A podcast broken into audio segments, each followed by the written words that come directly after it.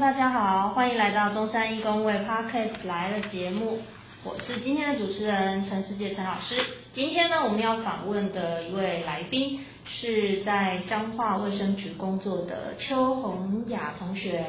来，红雅，请跟大家打声招呼。嗨，大家好。哇，你好有 带来满满的元气这样子。哎，跟大家介绍一下，呃，洪雅其实在大学的时候，专题老师是那个陆地理老师哈，所以洪雅的背景呢，嗯，在中山一工位，呃，就是大一、大二、大三这样的一个求学历程之后，然后刚好遇到我们刚开始成立了，就是第一届，第一届有这样子五年一贯。呃，申请的这个制度，好，也就是说四年的大学部加一年的硕士班可以取得硕士学位，这样子。那当时呃，洪雅是呃第一届的五年一贯学生哦，所以当取得硕士学位之后，呃，二零一六年就在这个彰化县的卫生局工作，对吗？对。OK。那我想要请问洪雅，就是当时，呃，系上其实才刚开始有这个五年一贯的这样的制度，那你你是有什么样的考量或什么的原因，觉得你想要利用五年一贯的方式来修习你的硕士学位呢？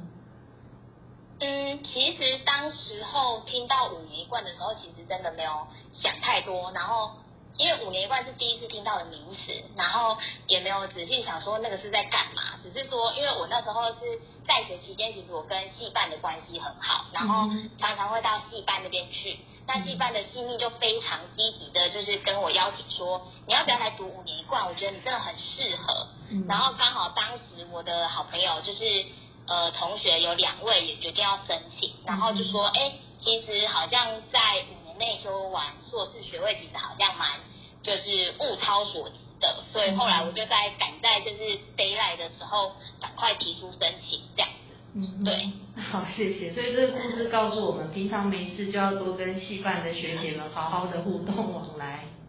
而且也要好朋友，大家一起入坑，是不是？是。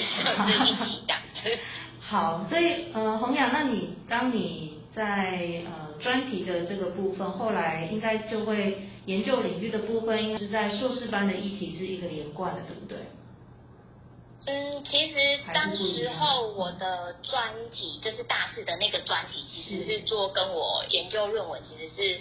不一样的。我大四做的是智慧型手机跟那个的关系，然后硕论后来是做彰化县大肠癌筛检的资料，那后来会。转到大肠癌筛检的行为跟那个的资料的关系，是因为陆老师在那时候接了计划，然后那个计划就是呃刚好我有一同协助这样子，那老师就说那你要不要参考，就是用这份资料来做你的论文的题目这样子，那所以我后来才会决定就是用大肠癌筛检行为这个来做这个题目这样。哦，因为啊，其实在学的学生还没有经历过专题的时候，他们往往会。很好奇，或者是在探索自己想要走哪一条路，对不对？而且他们可能考量点是，除了实验室的气氛之外，还有另外一个考量点，可能是，哎，老师，如果我加入你的实验室，我未来求职的领域或者是研究的专长会往哪个方向走？所以像你的这一条路的话，在陆老师的这个实验室里面，等于大学做的题目跟硕班的题目是不大相同的。可是从这个轨迹可以看得出来，都在彰化县所以这跟你后来其实，在呃目前的这个工作岗位是有一些加分，对不对？对，因为其实你透过就是做这个资料的分析之后，你会了解，比如说这个业务主要它可能要执行的方向。那这个对于我后来进入就是卫生局职场之后，我觉得蛮有帮助的，就是我不再。需要就是可能有一些新人到，需要有一些衔接的时间，那我的衔接时间就会变得比较短暂，就可以比较快上手这样子。嗯哼，所以其实在你硕班等于就已经了解一般卫生局的业务内容了。呃，其实也算是就是，其实我刚好也是在大三实习的时候，我也是刚好也是到彰化县卫生局实习，所以在那时候其实就大概了解一下说，哎，卫生局是在做什么。然后，基进一步了解到业务的内内容，的确是到就是做了这份呃计划之后，才开始了解说哦，人家真的执行的面，就是他的执行面是这样子这样子。嗯嗯嗯嗯，所以其实实习单位的选择，有时候也是一个生，就是未来职涯探索的呃一个蛮好的。历程就对了。如果你你已经比较明确知道自己想要去哪里的话，利用实习单位的选择，其实也可以让你提早了解。我会请教一下你目前的工作内容大概是什么？因为我看卫生局的网页，它的组织跟分工好像蛮蛮细的。嗯，我现在目前是在彰化县卫生局的保健科工作。那呃，我负责的业务在呃前面几年，我先是负责是。的确是大肠癌筛检的业务没错，因为就是其实主管也会看到我，其实我研究的主题是在大肠癌筛检，所以主管那时候先帮我安排是大肠癌筛检的业务。那在后面现在近期的部分，我是负责 C 肝防治的业务，然后跟一些临时交办，比如说局长可能临时需要有人帮忙处理一些资料啊，或者是做一些资料分析啊等等的业务这样子。OK。那你觉得在你自己工作数年之后，你会不会有什么样的感触？就是说，学校的课程当然有老师或者是大家帮大家规划，然后你们休息必修课跟选修课。可是有没有有一些呃是在职场上非常非常重要的能力，但是在学校可能是不会教的东西？你可以跟我们分享一些重要的面向吗？呃，其实，在这个部分呢，就是我觉得现在在职场啊，因为就是现在在我这个职场的部分，我觉得我们就是单位很重视，就是你资料库的整合，就是你对于资料库的这整个概念，你到底懂不懂？然后呃，就是他会希望说你有一个清楚的，就是资料库的架构。然后比如说你在设计你的业务的内容的时候，你可以从你的资料架构的那个就是方向去发想。还有一部分就是你必须要学到说跟一些其他不是跟你同一个专业的人员的沟通，比如说我们单位可能有很多护理人员呐，或者是医检师啊，或者是甚至你可能还要面临到你必须要跟医师做沟通的时候，你要去学习怎么样去用他们懂的意思去跟他们沟通这样子。嗯哼，可是你提到这两点，像刚才资料库的概念。如果现在讲给工卫系的同学听，他可能想到资料库是全民健保资料库，或者是如果有学习呃期刊 paper searching 的话，他可能想到资料库是指，比如说 meta analysis 相关的，像 Science Direct 啊 PubMed 这些文献搜寻的资料库。所以嗯，您刚刚提到的资料库是指在卫生局里面各个业务单位。自己拥有的这些资料是不是？呃，其实是说有点类似，是你在执行你的业务的时候，你必须要先去想说，哎，比如说我收集了这份资料，那我资料拿回来之后，我要如何去建档？那建档之后，你要如何去保存？然后保存之后，你还要去想说，哎，从你这个业务，你还可以连接到什么业务，或者是？其他什么业务，它可以跟你的业务有相关，你可以把它做整合，这样子。嗯，我觉得就是跟就是老师刚刚您讲的，就是可能做资料的搜寻啊，比较跟这个没有关系。OK，就比较中观的，然后是跨领域的、跨处式的资料的统整以及分析。OK，那第二个你说专业能力跟其他，嗯，我目前觉得想到的是，因为工位蛮多的课程都是利用分组。所以你可能呃在大一、大二或者不同年级会跟不同的人去做课堂上的讨论。那当然这个程度上面有一些可能不一样，但是如果再更具体一点的话，你可以举什么样子的例子来说这种跟专业人士沟通呃要掌握的一些秘诀吗？是人家讲的我们听不懂吗？还是是什么状况？对。对，就是会，呃，我觉得进入职场之后会很容易面临到，就是可能学姐或者是专业人员他们提的，就是一些专有名词你是不懂的。对。像我刚开始就是进入到卫生局的时候，我接的大堂直肠癌的业务，就是我在整理资料的过程中，其实我可能会认为说，哦，我这样子整理资料完之后给学姐他们做处理会最方便，但是学姐他们就会认为说，就是你怎么会这样子？处理这个资料，你到底懂不懂这个业务在干嘛？然后就会变成人家就会质疑你说你不是护理系的，对不对？或者是你你你是其他就是学系的，对不对？所以你听不懂我在干嘛，对不对？就是很容易会有这样。那另外一个部分是，比如说像我的之前跟现在的业务都变成说，你必须要学会去看病例报告。那看病例报告的原因是因为你要知道说，民众去进一步确诊的时候，进一步做呃在做确诊跟治疗的部分的时候，你要知道说他最后治疗的结果是什么。但说真的，我真的就是你根本没有看过那个病例报告的时候，你根本就不知道他那些专有名词是在做什么，因为。就是在我们的工位的训练的部分，比较不会去训练说，呃，那些医学的专有名词，我们可能就是会知道一个大方向是在做什么，但是不可能会详细的介绍到那些专有名词，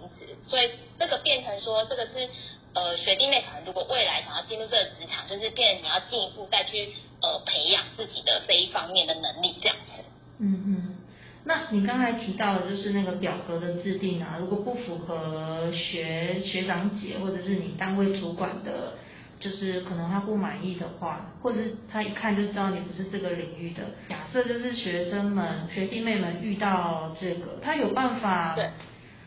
怎么先就是提出一些解决的方法嘛，或者是能不能降低，就是自己先预先做一些准备呢？如果在这一块的话，我觉得在这个方面，呃，其实你可以直接，我觉得啊，就是因为我面试到的时候，我是很直接的跟那个学姐说，对我就是不是你们这个科技出身的，那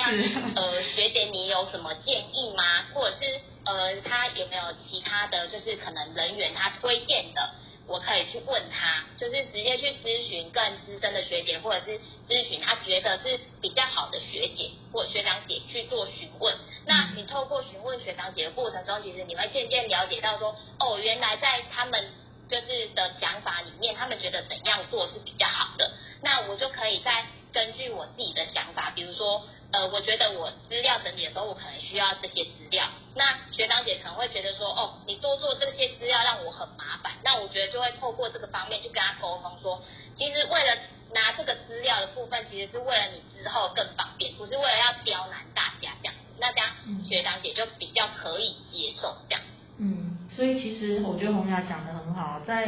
在。职场上，有时候要做事，我们的交办事项，其实我们应该先搞清楚上面其实他要的东西是什么，然后大概的轮廓是什么。如果我们都可以先沟通好，这样子我们做出来的东西比较能够符合期望，不要花的时间又不是上面的长官要的，对不对？对，嗯哼。好，那嗯，除了刚刚说大肠癌跟吸肝的业务，然后资料库，还有这些跟专业人士的相互沟通之外，嗯，呃，因为我们其实有针对呃这次这个暑假就是这个访谈的活动，有请那个戏学会有帮我们在就是在学生他们最希望可以听到戏友分享什么样子的内容，所以。呃，有关于这个戏友在学期间最值得分享给学弟妹的事情，你有没有什么好玩的事情想要跟学弟妹们分享的？呃，其实我在那时候就学的时候啦，我其实参加很多系学会的活动。那我觉得系学会的准备，因为我自己曾经也是系学会的一员，那我觉得系学会的准备都很认真、很努力，请大家学弟妹们认真的参与系学会的活动。大家都是针对学弟妹的需求来准备系学会的活动，请大家认真参与哦。然后再来很多部分，其实我。蛮大的部分会做，就是比如说去协助系上的一些活动啊，比如说系上可能学长姐或者是老师们需要帮忙的时候，会努力的去帮忙。我觉得其实呃不仅仅是帮忙这么简单，我觉得其实是透过帮忙，你在学习说，哎，你进入职场之后，万一比如说你需要一些额外技能的时候，你可以透过这些协助，然后去让自己有更多的能力，然后面对职场的生活。然后还有一个部分是我其实很推荐学弟妹在就学期间，其实你们闲暇之余啊，其实可以到外面或者是呃到学校还是哪边去打工这样子。我觉得打工生活其实也是有助于你就是未来职场的生活，因为其实有时候打工，比如说我那时候是在。早餐店打工，那早餐店打工，其实大家也知道，早餐店其实大家很多人嘛，起床都有床气，对，那脸都很就臭。面对就是很多那种，就是比如说脸很臭啊，或者是对那其实你在那时候，你就会说哦，然后就是因为早餐店的老板就会跟你讲说，不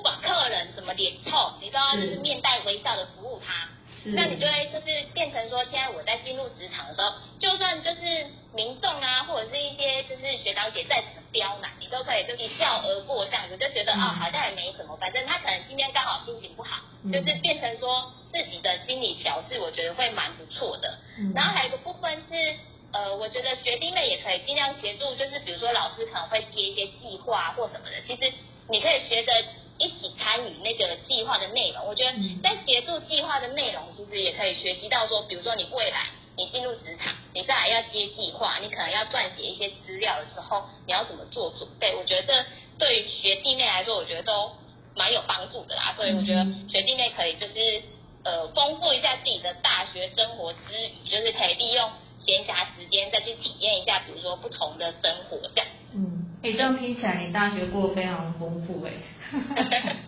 所以你你在原来在戏学会的时候是担任什么干部吗？呃，其实我在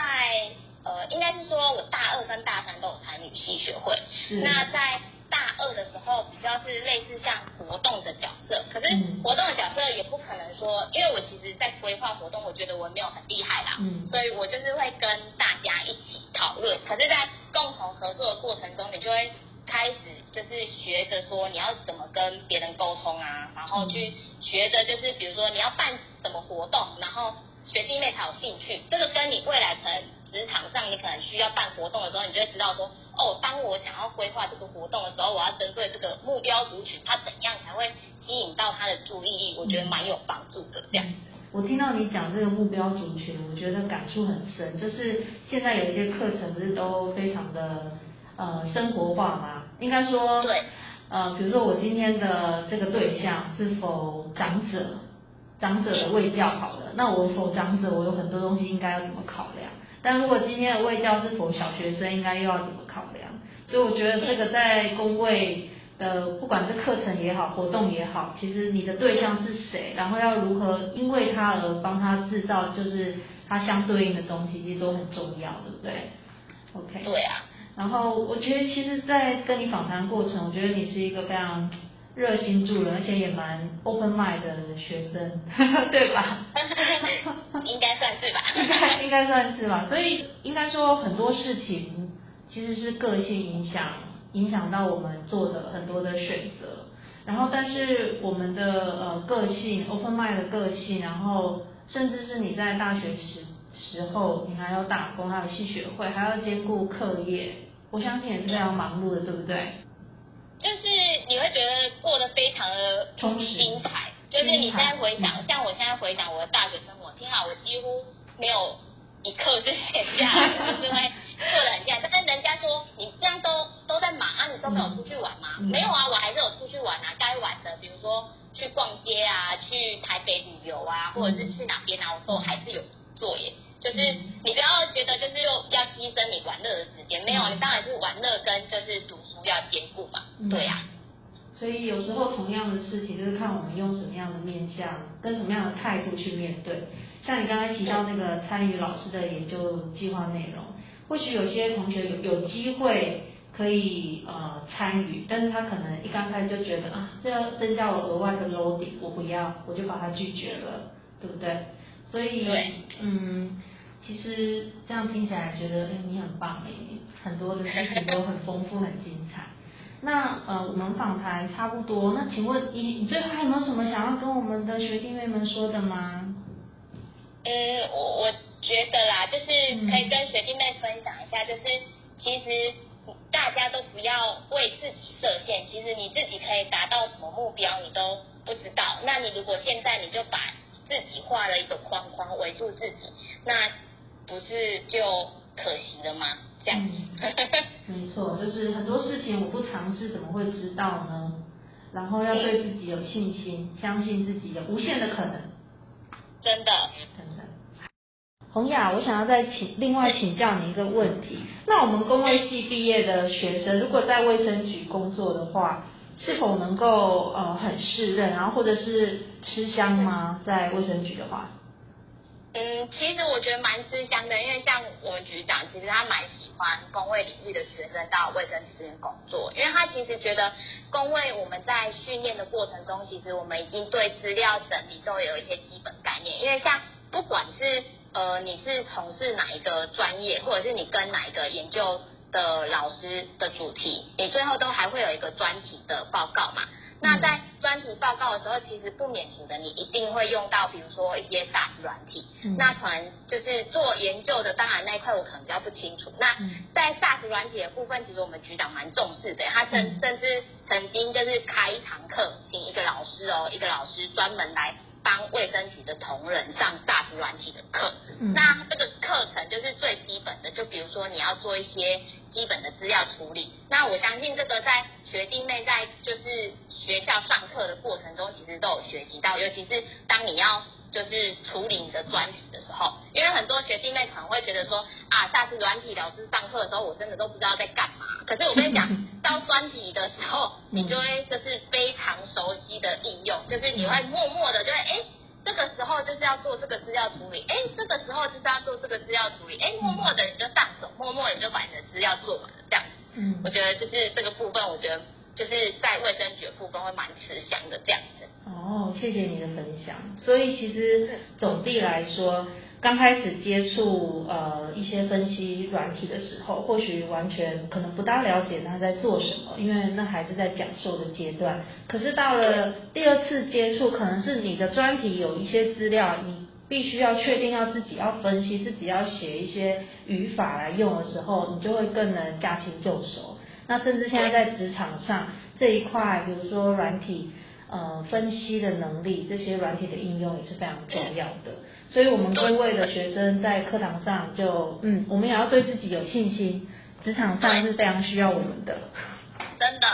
大家不要放弃自己。好，那今天非常谢谢呃洪雅给我们这个时间，然后来参加今天的访谈，谢谢你。嗯，不会不会。好，拜拜。拜拜。